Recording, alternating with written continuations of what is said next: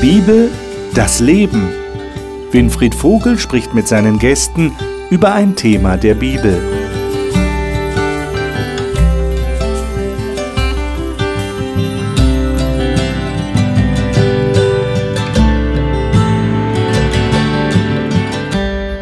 Hier in unserer Talkrunde reden wir zurzeit über Esra und Nehemia, diese beiden Bücher im Alten Testament, die eine besondere Epoche im Volk Israel beschreiben, nämlich die Zeit, als die Exilanten aus der Gefangenschaft in Babylon zurückgekehrt sind nach Jerusalem. Und jetzt ging es darum, die Stadt wieder aufzubauen, die Mauern wieder in Ordnung zu bringen und den Tempel zu bauen. Nehemia und Esra sind zwei Führungspersönlichkeiten, die in ihren Büchern beschreiben, was damals passiert ist. Und heute zoomen wir uns praktisch hinein auf ein bestimmtes Problem, auf eine Herausforderung, die Nehemia als der neue Statthalter in Jerusalem zu meistern hatte. Und das war die Armut und die Übervorteilung der Leute untereinander. Und das war ein sozialer Missstand. Und jetzt ist die Frage, wie ist er als Führungspersönlichkeit damit umgegangen? Wir bewegen uns ausschließlich heute im fünften Kapitel des Nehemia-Buches. Und ich bin selber schon gespannt, was wir da herausfinden werden und, wie immer, welche Fragen da für uns heute entstehen. Wie gehen wir denn mit Armut und mit sozialen Missständen um? Wie würden wir uns verhalten? Diese Fragen möchte ich mit den Gästen besprechen und wie immer darf ich sie Ihnen jetzt vorstellen. Gudrun Hefti Jasper lebt in der Südschweiz und ist Lehrerin an Sprachschulen. Sie sagt, sie habe Gott so erlebt, dass sie gewiss sei, nichts verstecken zu müssen und bei ihm geborgen zu sein. Alvina Janssen ist Studentin für Fitnessökonomie und arbeitet in einem medizinischen Fitnessstudio. Sie sagt, sie sei Gott sehr dankbar für die Erfahrungen, die sie mit ihm schon gemacht hat. Gernot Kopper ist Pastor einer Freikirche in Österreich, ist verheiratet und hat zwei Kinder. Er sagt, gerade in der Bibel begegne ihm Gott als ein Wesen, das stets den Überblick behält. Dr. Udo Markowski ist in Österreich geboren und aufgewachsen und war bis vor kurzem bei einem global tätigen Unternehmen tätig. Er sagt, ihn und seine Frau würden viele Erfahrungen mit einem liebenden Gott begleiten. Ich habe schon angekündigt, Nehemiah Kapitel 5. Ich lade euch ein, dass wir das aufschlagen. Nehemiah Kapitel 5. Und da lesen wir zunächst mal die ersten fünf Verse. Wer von euch mag denn mal anfangen? Alvina, du hast die Neues Leben Übersetzung, ja, genau. moderne Version. Lies doch mal die ersten fünf Verse, dann kommen wir rein, worum es da eigentlich geht. Etwa um diese Zeit beklagten sich Männer aus dem Volk und ihre Ehefrauen über ihre jüdischen Mitbürger. Einige sagten, wir haben viele Söhne und Töchter, wir brauchen mehr Getreide, damit wir genug Nahrung haben, um zu überleben. Andere sagten, wir haben bereits unsere Felder, Weinberge und Häuser verpfändet. Wir brauchen Getreide, um, unsere um unseren Hunger stillen zu können. Und auch andere sagten, wir haben unsere Felder und Weinberge bereits ans äußerste beliehen, um den König die Steuern zu bezahlen. Wir sind doch vom selben Fleisch und Blut wie unsere Landsleute und unsere Kinder sind genauso wie ihre. Und doch müssen wir unsere Kinder in die Sklaverei verkaufen. Wir haben bereits einige unserer Töchter verkauft und sind machtlos dagegen, denn unsere Felder und Weinbe Weinberge gehören längst anderen. Hm. Wie erklärt ihr euch das, wenn ihr das lest? Wie ist das möglich? Das war doch das Volk Gottes, das waren doch gläubige Menschen. Hier lesen wir davon, dass die sich gegenseitig versklaven, verkaufen müssen, damit sie Geld haben, um, um Getreide zu haben, um ihre Familien zu ernähren. Also es waren existenzielle Nöte, die die hatten. Äh, wie kann sowas sein? Würden wir nicht erwarten, dass die sich alle gegenseitig helfen und sagen, komm, du brauchst mir doch nichts bezahlen dafür, machen wir doch so, Machen wir doch auch so, nicht? Unter, unter Christen, oder nicht? Also ich empfinde das als etwas, was sich in der Geschichte einfach immer wiederholt. Mhm. Dass einige die Notlage und die Notsituation anderer ausnutzen. Selbst im Mittelalter, im Christentum sozusagen, hat sich das ganz extrem wiederholt.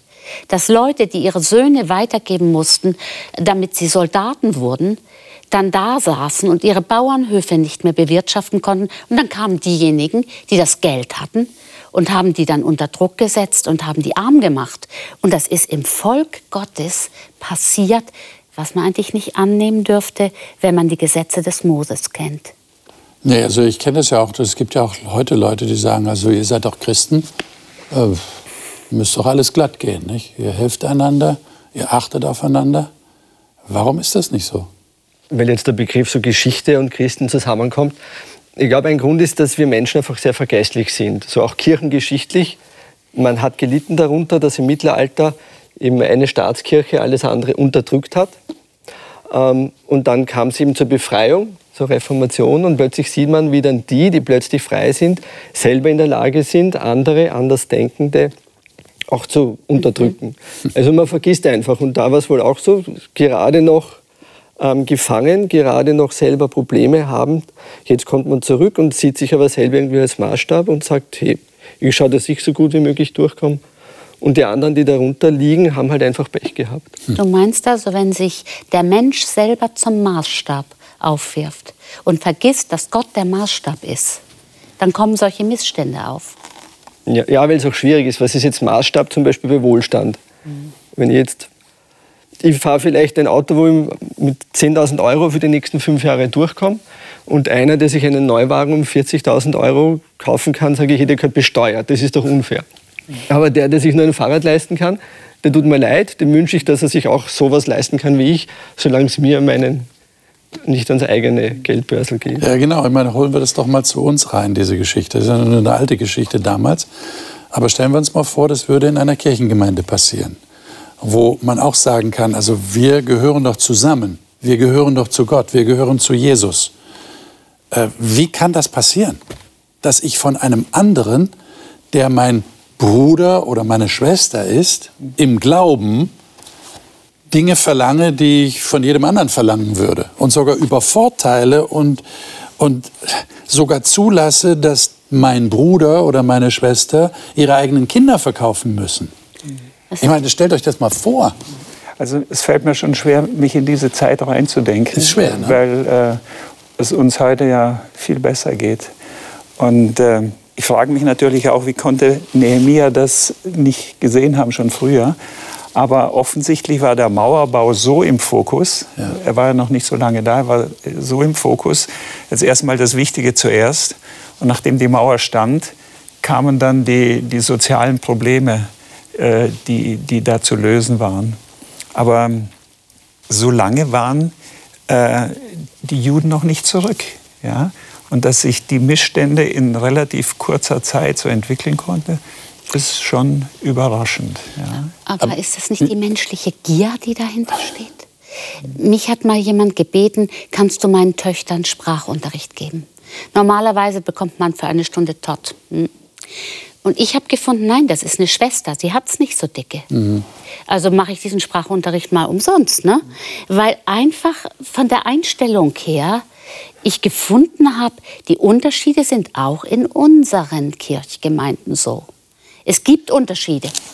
Und warum Geld nehmen von jemandem, der das eigentlich gar nicht hat? Was soll das? Also ich finde es nicht in Ordnung. Ich meine, stimmt meine Beobachtung, Alvina, dass das unter jüngeren Leuten schon, schon ein bisschen lockerer gehandhabt wird? Dass man sich da habe ich so den Eindruck. Ich, vielleicht stimmt der auch nicht. Vielleicht kannst du mir das bestätigen oder sagen, nee, ist nicht so. Ist genauso wie bei den Erwachsenen. Dass wenn ich mir jetzt vorstelle, da, das passiert ja fast gar nicht ja, in einer Kirchengemeinde, dass jemand sagt, du, ich kann dir das nicht bezahlen. Ich, ich habe das Geld nicht. Und dann ist die Frage, wie reagiert der andere? Sagt der andere, du, du musst mir das nicht bezahlen. Das ist okay. Ich schenke dir das. Das ist aber hier nicht passiert.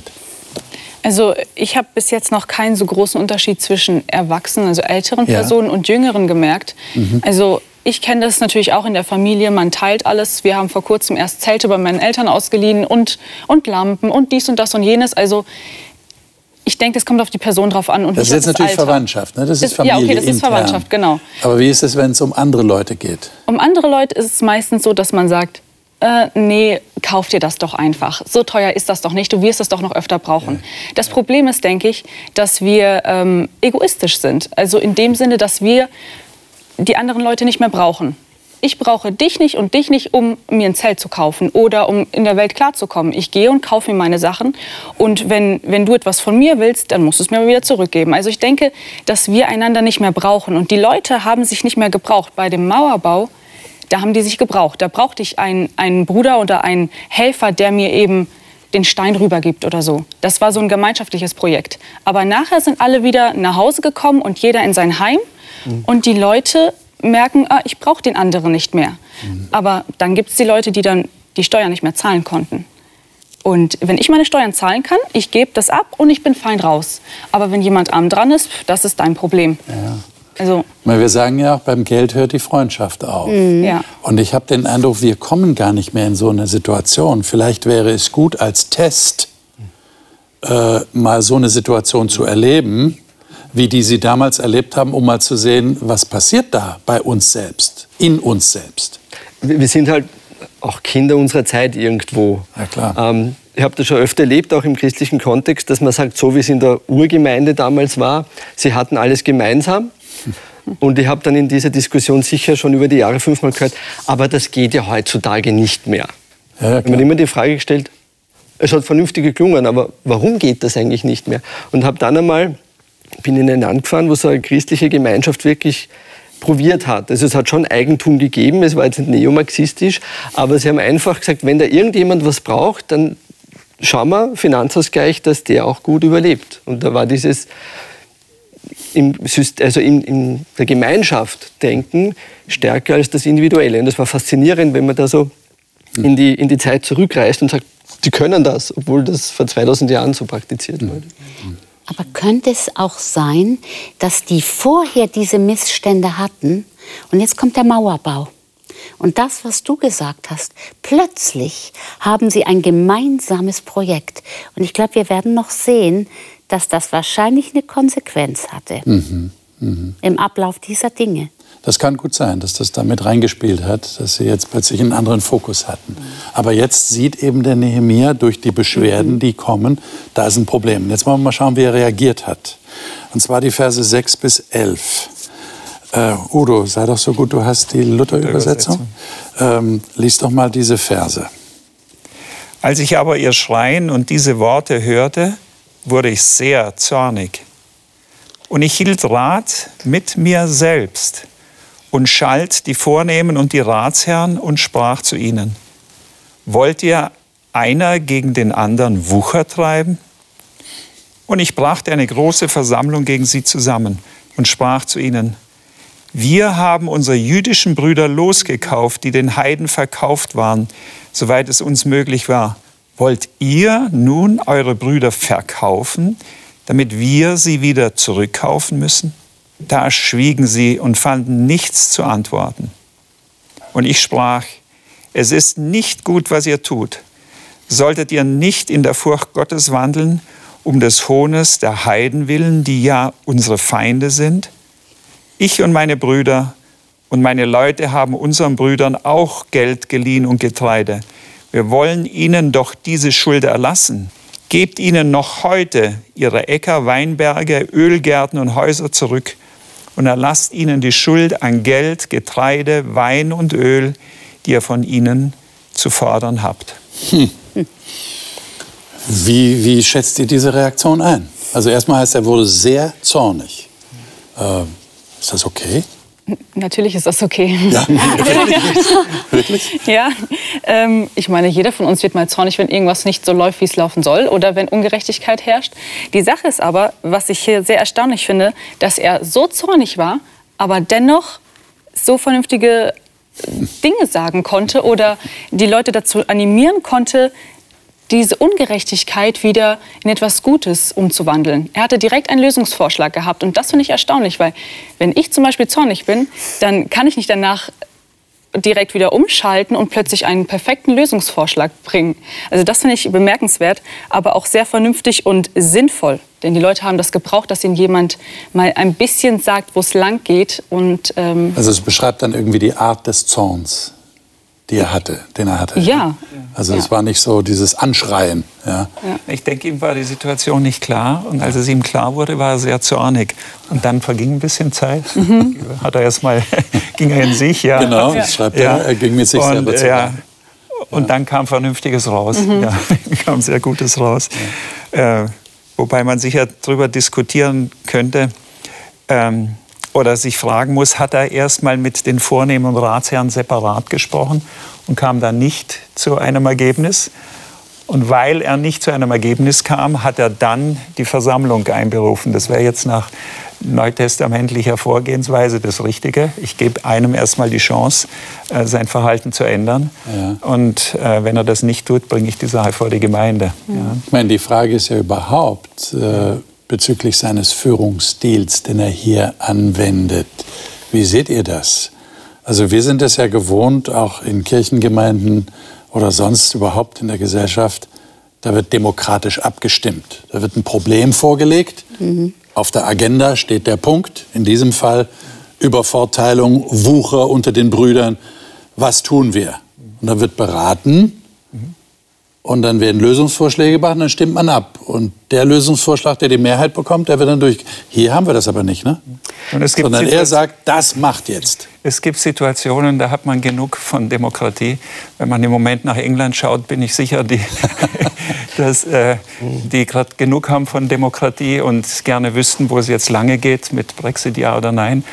Und das war wahrscheinlich eine Situation, da wurde Führung gebraucht. Ja, da, das kann, kann man nicht ausdiskutieren. obwohl er nicht zum Diktator worden ist. Also zuerst einmal, das Zorn ist ja nichts Negatives, wenn es nicht eben dann im Affekt so zum Draufhauen wird, sondern Zorn ist einmal die Energie, die man verspüren kann, da ist Ungerechtigkeit und ich will die aber bekämpfen. Das ist noch gut. Dann steht im Text, dann überlegte ich. Also jetzt einmal runterkühlen.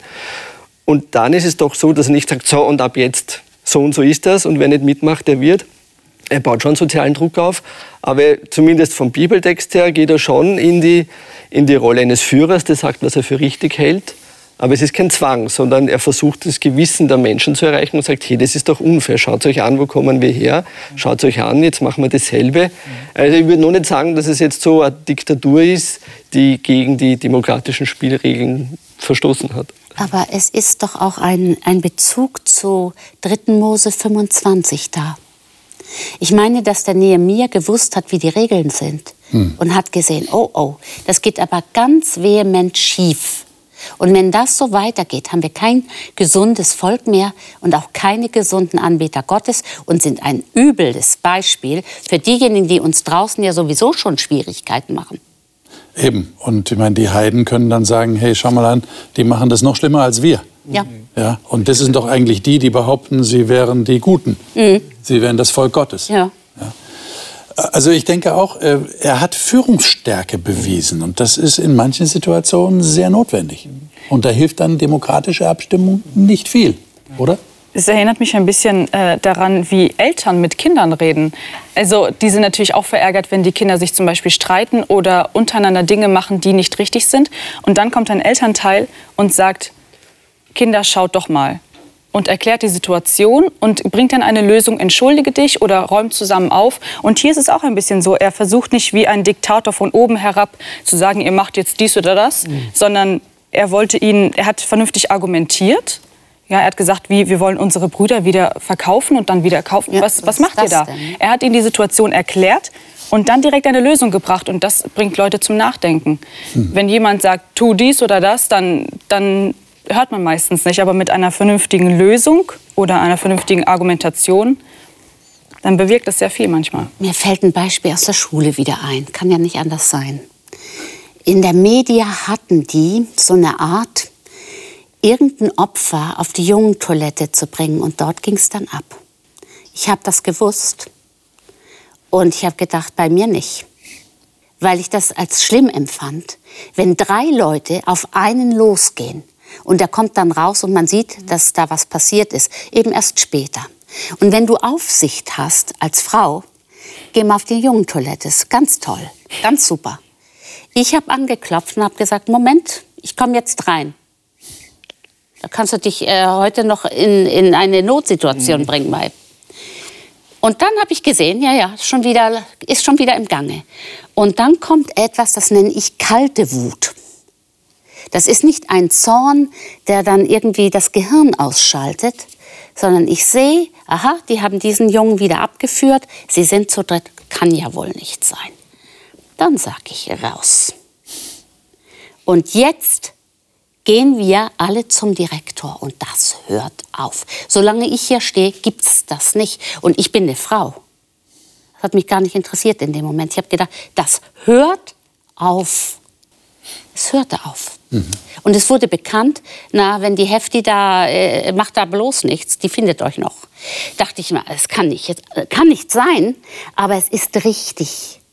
Wenn Unrecht passiert und ich weiß es, wenn ich es nicht weiß, muss ich das unterbrechen, weil ich da bin und es weiß. Mhm. Zumal, wenn ich Verantwortung habe, so wie Nehemiah Verantwortung hatte als Statthalter, äh, Missstände klar zu benennen und dann auch abzustellen. Mhm. Und dann eine klare Ansage zu machen. Ja. Schauen wir mal, was die Reaktion war. 12 bis 13. Gernot, kannst du das lesen? Mhm. Du hast die Schlachtübersetzung. Schlachtübersetzung. Nehemiah 5, 12, 13. Da sprachen sie, wir wollen es zurückgeben und nichts von ihnen fordern, sondern es so machen, wie du gesagt hast. Und ich rief die Priester herbei und nahm einen Eid von ihnen, dass sie es so machen wollten. Auch schüttelte ich den Bausch meines Gewandes aus und sprach, so schüttle Gott jedermann von seinem Haus und von seinem Besitztum ab, der dies versprochen hat und nicht ausführt. Ja, so werde er ausgeschüttet und leer.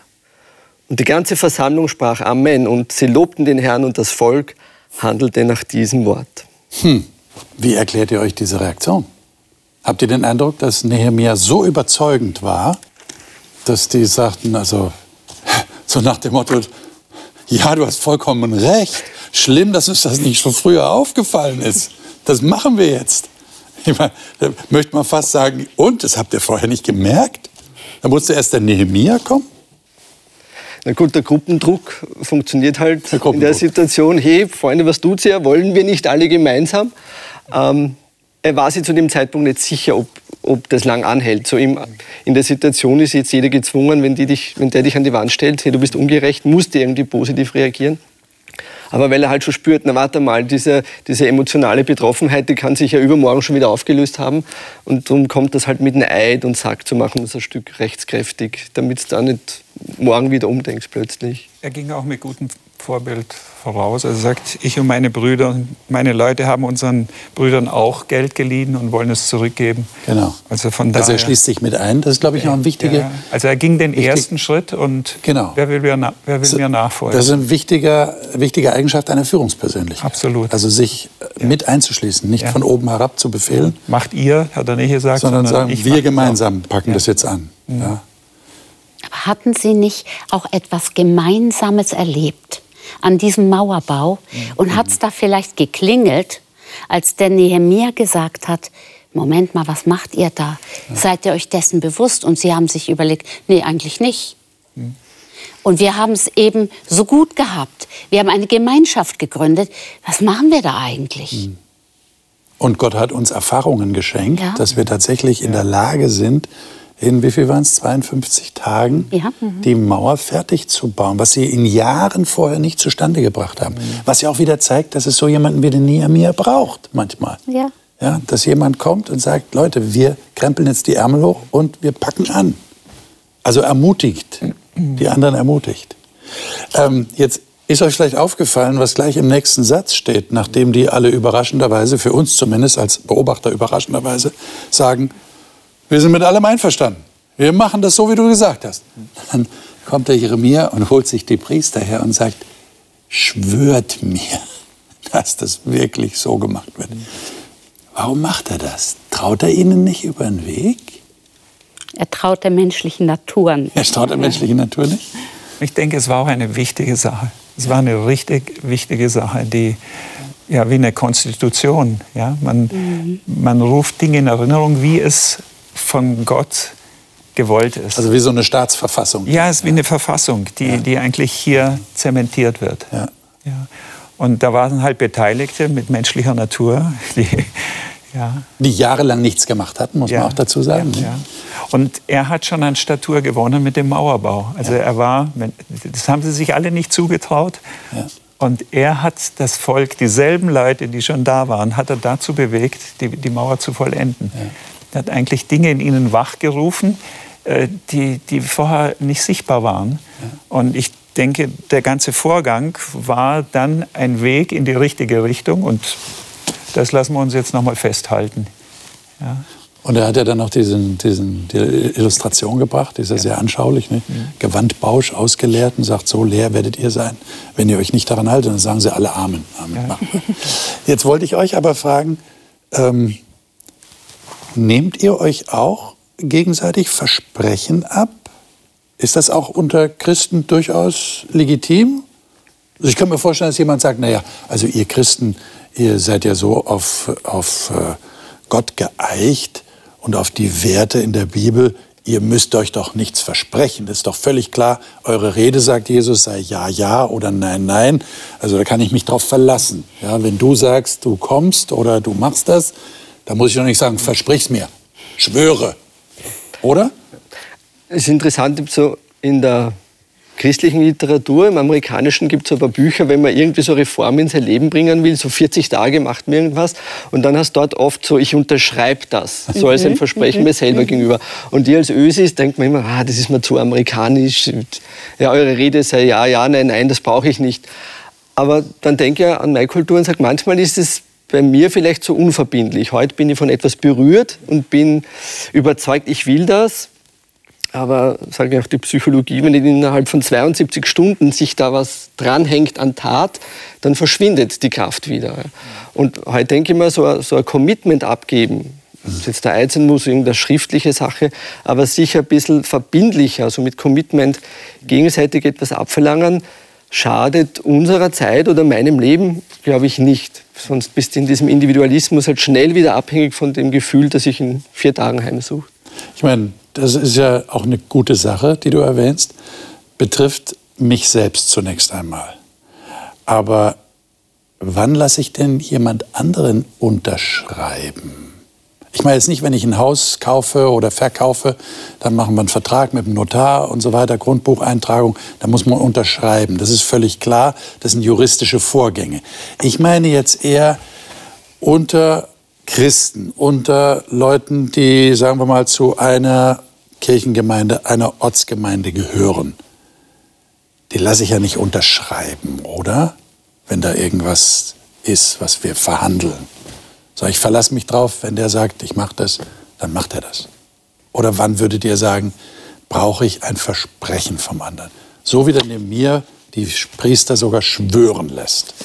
Ähm, es hilft schon ab und zu mal eine Liste rumgehen zu lassen, wo jeder sich selber einträgt. Okay. Ja. Und sagt, ja, bei diesem Projekt helfe ich mit, sonst gehen wir das Projekt nicht an. Wenn du dich, das heißt, wenn du dich nur darauf verlässt, dass die Leute sagen, ja, Ja, wir ich kommen, mach mit. Äh, dann kommen die nicht. Nee, das ist besser, wenn, wenn sie sich selbst in eine Liste eintragen. Ja, Das ist auch eine Art von äh, Commitment. Ja.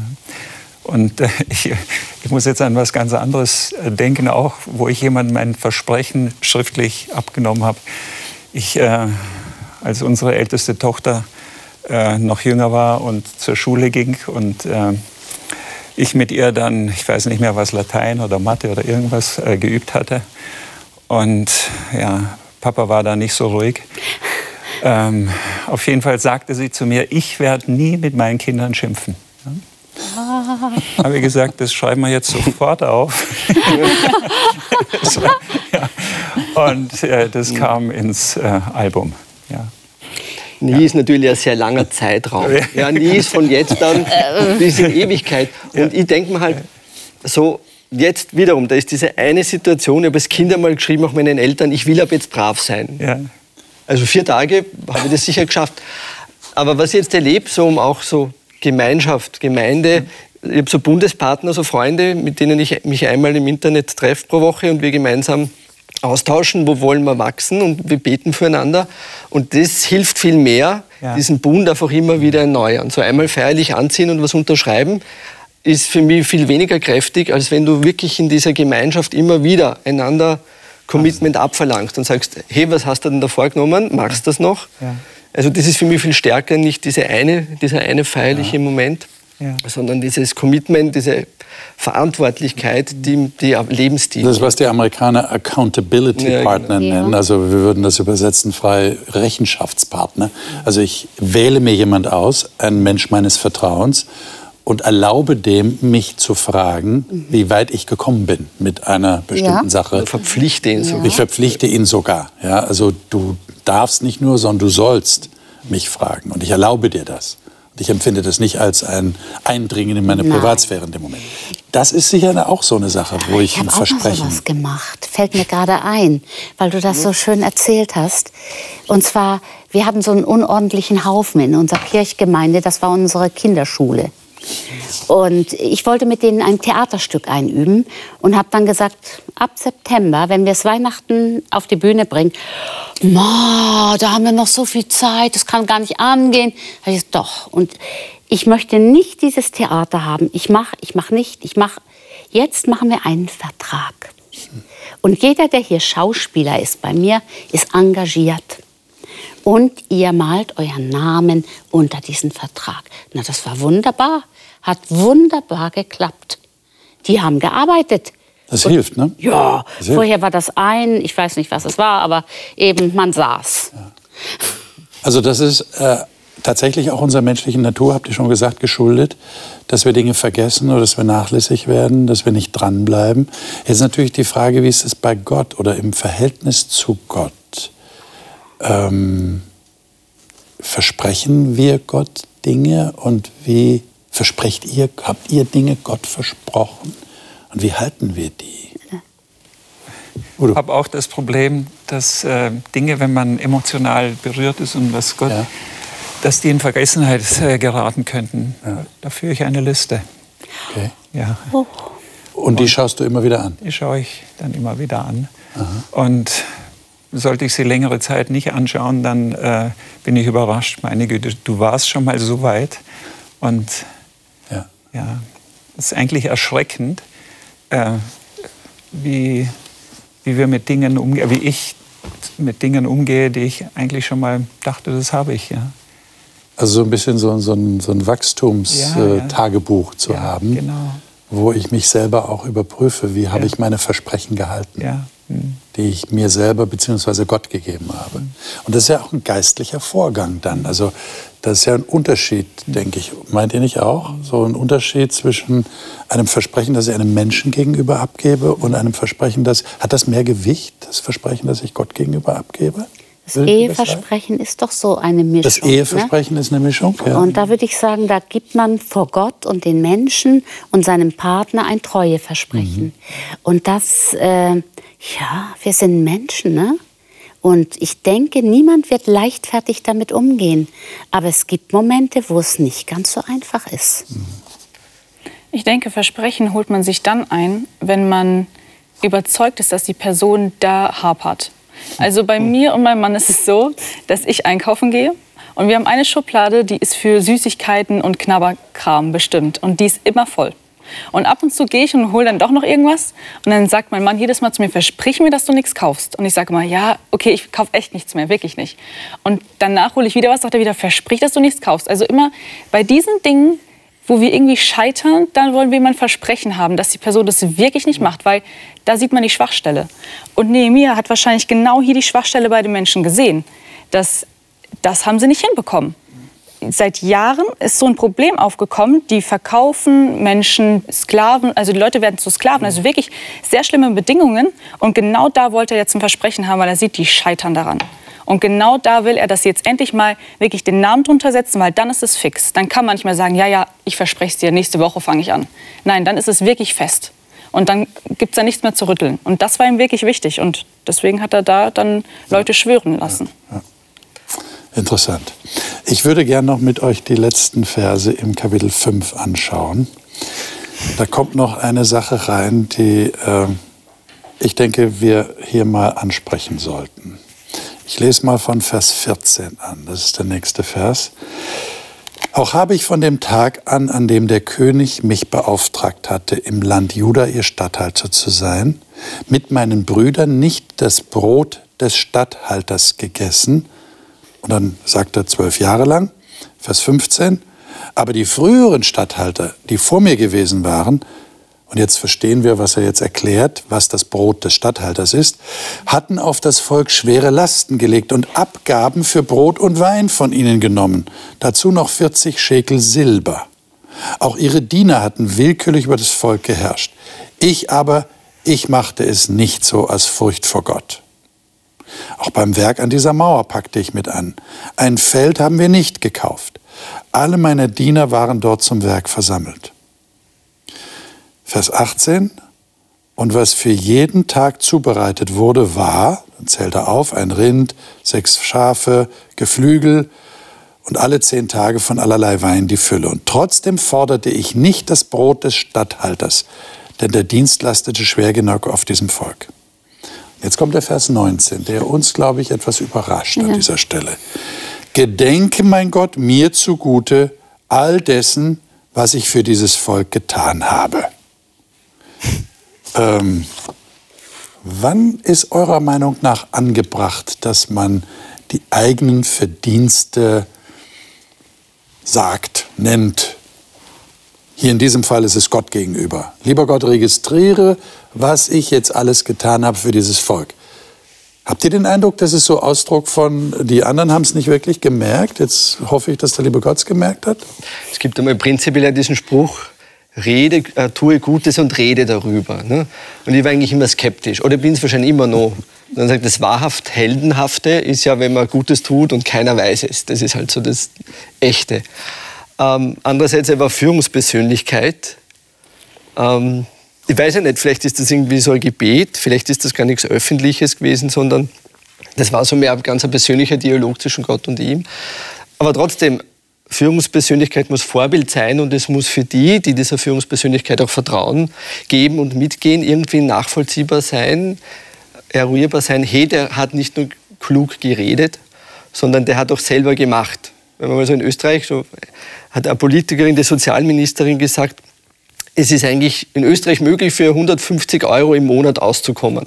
Und das sagt jemand, der 17.511 Euro im Monat bekommt. Das hat nicht funktioniert. Das hat niemand ernst genommen sie wurde dann eingeladen, ja, probieren Sie es doch für ein paar Monate. Hat sie nicht. Also Vorbilder müssen halt auch irgendwie transparent machen, dass sie nicht nur reden, sondern dass sie es auch wirklich vorbildhaft umsetzen. Mhm. Hm. Zunächst mal ist es schon überraschend, dass, er, dass Gott sagt. Aber wir dürfen mit Gott über alles sprechen. Und wir wissen nicht, was in seinem Herzen so vor sich ging. Und wir wissen von großen Gottesmännern, und dazu zähle ich ihn, ähm, da gingen schon manchmal komische Dinge vorhin. Ja, beispielsweise, was mit dem Elia passiert ist. Warum haut er nach so einem Sieg plötzlich ab? Ja, mhm. was, was ging in seinem Herzen vor? Und ja, Nehemiah war Mensch. Ja. Mhm. Also du würdest das so einordnen? Ich würde das so einordnen. Er, vielleicht hat er an der Stelle irgendeine Schwäche gehabt oder fühlte sich unsicher. Ich, ja, mein Eindruck ist ja, dass wir als Christen bewusst anders sein wollen, mhm. als wir es in der Öffentlichkeit, in der Gesellschaft wahrnehmen, wo also Leute herausgestellt werden, wo sie auch ihre Verdienste deutlich machen müssen. Wenn ich jetzt an Parteivorsitzende denke oder an, an äh, Obere des Staates, ja, die müssen ja irgendwie sagen, also schaut mal her, was ich geleistet habe, was wir geschafft haben. Und wir Christen haben doch so die Tendenz, eher so bescheiden zu sein und wir stehen zurück und äh, ich bin der Geringste unter allen. Ja? Ähm, ist das immer angebracht oder ist es tatsächlich möglich, wie der Nehemia auch zu sagen, das habe ich gemacht und das habe ich bewusst gemacht und das habe ich für Gott gemacht und das habe ich für mein Volk gemacht. Und ich möchte, dass das tatsächlich registriert wird. Ich finde das richtig. Du findest es richtig? Und zwar absolut legitim. Das andere empfinde ich manchmal, entschuldigt, aber als unehrlich. Mhm oh, ich, äh, äh, und du denkst, Mann, Mann, Mann, und dann knapperst du, bis nichts mehr übrig ist von den anderen. Moment. Also wenn jemand nicht anfängt, sich überhöht darzustellen, das tut er ja nicht. Er hat es ja getan. sondern er steht ganz klar zu dieser Linie, die er eingeschlagen hat und ist damit glücklich und er sagt, ich habe dafür die Verantwortung übernommen und lieber Gott, du weißt das ja, denk mal dran. Ich finde auch, dass man über Lob sehr viel mehr erreicht als über Tadel. Das ist irgendwo in unserer Gemeinde so eine Kultur. In der Kirchgemeinde meint man, je tiefer man stapelt, desto besser sähe das aus.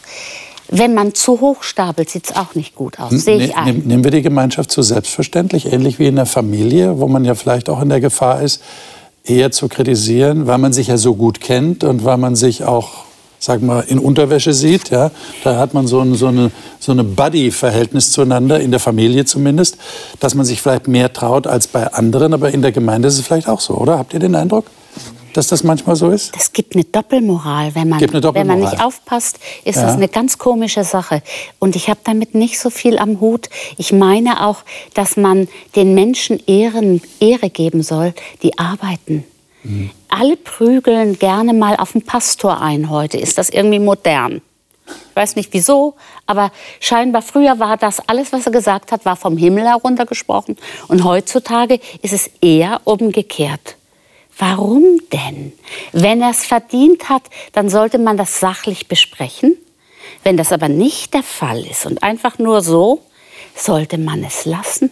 Also auch anerkennen, auch Lob aussprechen. Ja. Aber jetzt natürlich die große Frage, sollte ich mit Selbstlob Lob ein bisschen nachhelfen? Das wollte ich sagen, Lob, das ist ja auch wird pädagogisch diskutiert, aber hat das ja Funktion, aber da geht es ja um Eigenlob ein bisschen, schaut, was ich gemacht habe. Und da sind wir als Christen halt schon einmal doppelt sensibel. Äh, sensibel. Genau. Aber ich glaube, du musst das dann für dich selber überprüfen. Du spürst in dem Moment, wo du was Positives über dich sagst, ist es jetzt einfach um so um Ehre einzuhamstern? Mhm. Oder möchtest du einfach irgendwas sagen, was andere motiviert? Und hast du eher Freude daran, durch das, was du sagst, wie du bist, dass du Abstand herholst, dass du in irgendeiner hierarchischen Wahrnehmung raufsteigst? Oder hast du Freude daran, auszugleichen, dass wir alle uns immer näher kommen? Und ich glaube, das kann man nur selber spüren. Und vielleicht ist es so, liebe Zuschauer, dass ähm, der Nehemiah das tatsächlich nur zu Gott gesagt hat. Wäre ja möglich. Aber es ist auch aufgeschrieben worden. Er hat es in sein Tagebuch geschrieben und das finden wir jetzt im Buch Nehemiah. Also bleibt die Frage natürlich ein bisschen offen. War es wirklich ein Selbstlob, das er auch vor anderen Menschen so äußern wollte? Oder war es in erster Linie etwas, was er mit Gott besprochen hat?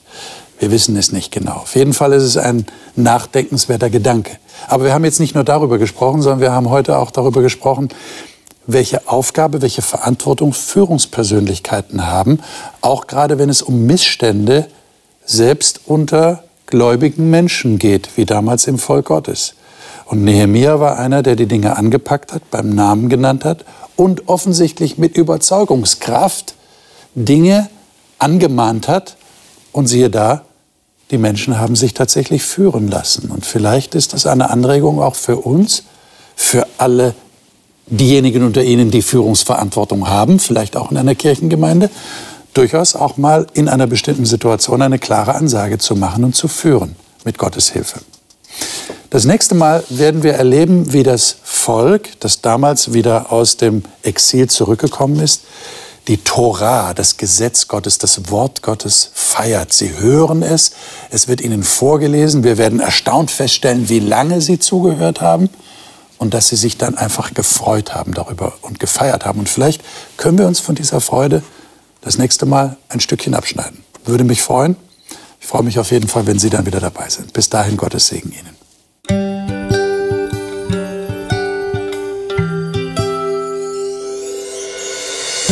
Sie hörten auf Hope Radio die Bibel, das Leben mit Winfried Vogel und seiner Gesprächsrunde.